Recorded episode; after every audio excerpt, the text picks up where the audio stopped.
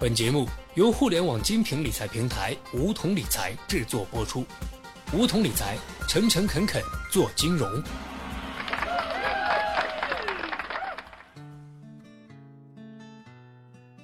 收听梧桐电台，掌握理财要领。现在注册并填写邀请码一二三四，还可免费获得一万元体验金哦。就在上周末，中国人民银行突然搞了个大新闻。颁布了一份资管新规意见稿，核心是打破刚兑，以后不再有保本保息。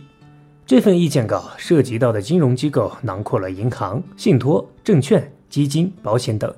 说起来，你我肯定都有不少钱放在这些资产里头。不过，受到最直接影响的要数高达三十万亿的银行理财。没错，就是咱爸妈最爱的银行理财。今后恐怕也不能乱买了。那么这份文件究竟对银行理财会造成哪些影响呢？小学弟今天就来为大家解读这项新政策。本次意见稿最重磅的一项，便是要求银行理财产品打破刚性兑付。先解释一下什么是刚性兑付。刚性兑付简称刚兑，就是当你购买的理财产品出现亏损时，金融机构会用自用资金给你补偿兜底，偿还你的本金和利息。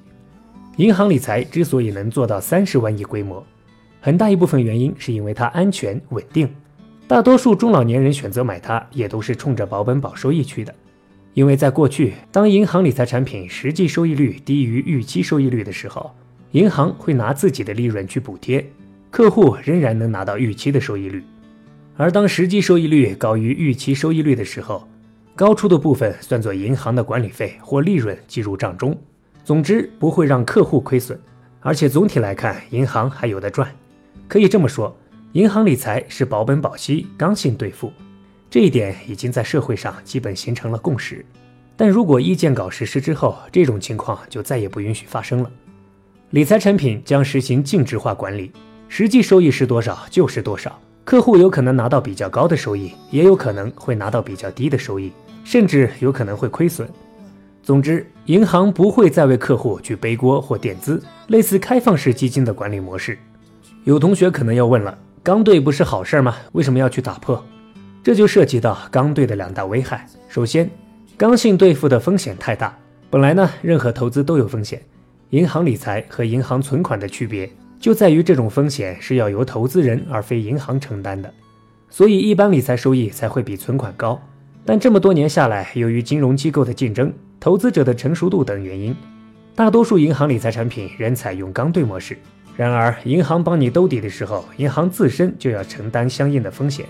一旦投资项目出现较多的亏损和坏账，而银行兜底金额过高时，金融机构可能出现大面积亏损甚至破产。而且，银行理财没有风险准备金，一旦出现这种情况，可能会有连锁反应，这显然是监管层要竭力避免的。其次，刚兑影响了大家获得更高收益，比如一个机构发个产品，承诺百分之五的收益。即使他后面能获得更高的收益，他也不会把多余的给你，而是要留一部分钱准备应付可能的风险。这样一来，那些投资能力更高的人岂不就吃亏了？在这样的背景下，监管层就放出了大招，想捋顺市场。虽然是征求意见稿，但金融机构也明白，打破刚兑是市场化改革的必然一环。央妈的意见很明确，为了防止系统性金融风险发生，以前那一套都不能再玩了。至少要防范市场风险向政府蔓延。既然银行理财将要打破保本保息的规则，那我们要如何选择稳妥的银行理财呢？小学弟总结了以下四个要点：第一，要先确认我们买的不是假的理财。我们在理财产品说明书中可以查到一个产品登记编码，这个编码可以在中国理财网查询到相应的备案。如果查不到，那这个产品可能就是有问题的。另外，我们也可以选择通过网银和手机银行购买理财，网上渠道比起在柜台购买买到假理财的可能性更小。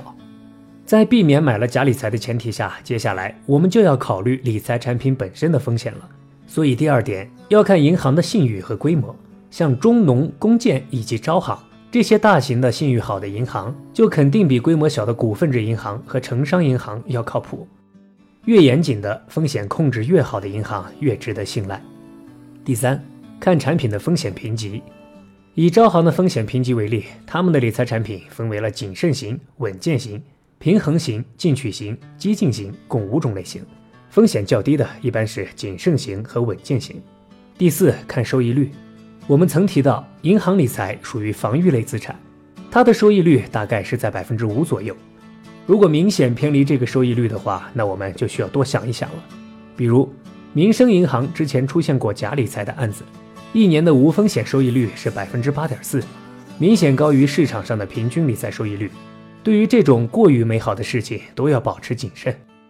总之，说了这么多，就是为了提醒大家，以后的银行理财产品收益将不再是固定的，可能更高，也有可能更低，并且银行理财以后将以中长期为主，短期理财建议考虑货币基金。我们作为聪明的投资者，还要不断丰富自己的理财知识，提升风险防范意识，建立多元化资产配置。好了，本期节目就到这里。那么今天的梧桐电台，大家是否有所收获呢？加入梧桐，交流投资理财的那些事儿，和我们一起边学边赚。各大应用市场搜索“梧桐理财”均可下载 APP。别忘了填写邀请码一二三四，领取一万元理财本金。梧桐理财，诚诚恳恳做金融。